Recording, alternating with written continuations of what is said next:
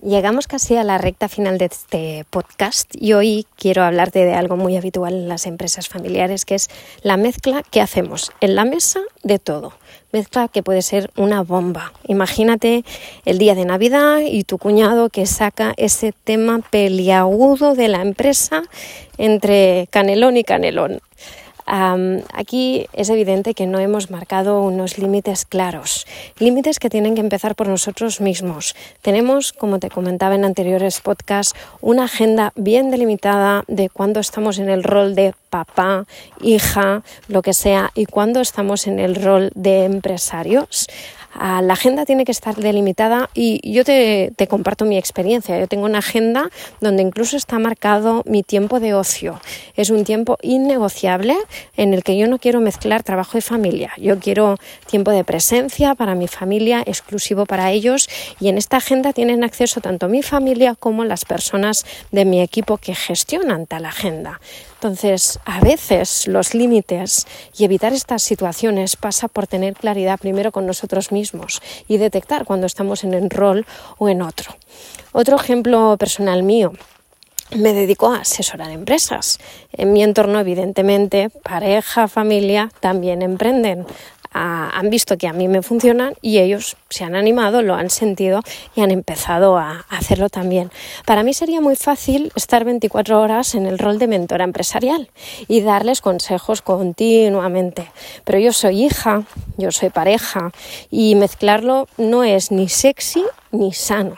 Entonces, cuando tenemos que hablar de trabajo, lo agendamos en la agenda y así yo me permito ser lo máximo objetivo posible y con los números en la mano decir si vamos bien, si vamos mal, si no.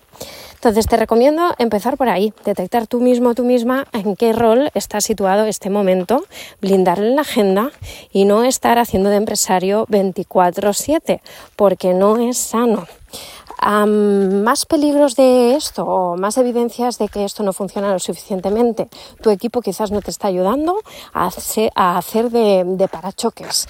A mí mi asistan, que me ha llevado mucho tiempo formarle en esto, me permite marcar límites cuando yo misma no los veo y decir aquí te estás excediendo trabajando de más o a esta hora tienes que terminar, Chel, o aquí a esta oferta que nos han hecho he dicho que no porque no está en los objetivos empresariales de este año. Entonces, cuando tú ya has revisado y has hecho este trabajo interno de decir, vale, detecto en qué rol estoy actuando o cuando has ah, coordinado una agenda acorde con esto, puede ayudarte tu entorno de trabajo también a marcar estos límites. Y finalmente, un último tip, si teletrabajas, es mi caso, pero no de ahora, con el bicho, sino de siempre. Yo llevo 15 años teletrabajando. Físicamente tengo un espacio propio de oficina en mi casa. Y es que ya se me ve en la cara. Cuando pongo determinada cara, determinada música, determinado lo que sea, ellos saben que estoy trabajando y este, este tiempo de calidad, igual que yo se lo otorgo a ellos, este tiempo de calidad, ellos también ah, lo tienen como sagrado, saben que es mi tiempo y lo respetan completamente. Hay muchas maneras de marcar este límite de manera física, con una puerta, con música, a poner en la agenda lo que sea, pero una vez más como tú te comportas ya estará marcando este límite de, de, roles, de cuando empresa, cuando familia. Lo que te decía en anteriores podcasts, las emociones son buenas, la emocionalidad no. Mezclar todo hace que no haya claridad estamos haciendo una crítica personal o estamos haciendo una crítica empresarial. Cuando hacemos una crítica desde el rol de empresarios, no estamos atacando a la persona, estamos, estamos cambiando, inspirando en maneras, estamos buscando otros resultados, pero la crítica nunca es a la persona. Yo lo veo muy a menudo como mentora, la crítica nunca es a la persona directamente, sino a su modelo de negocio pero cuanta más claridad en los roles, muchísimo mejor.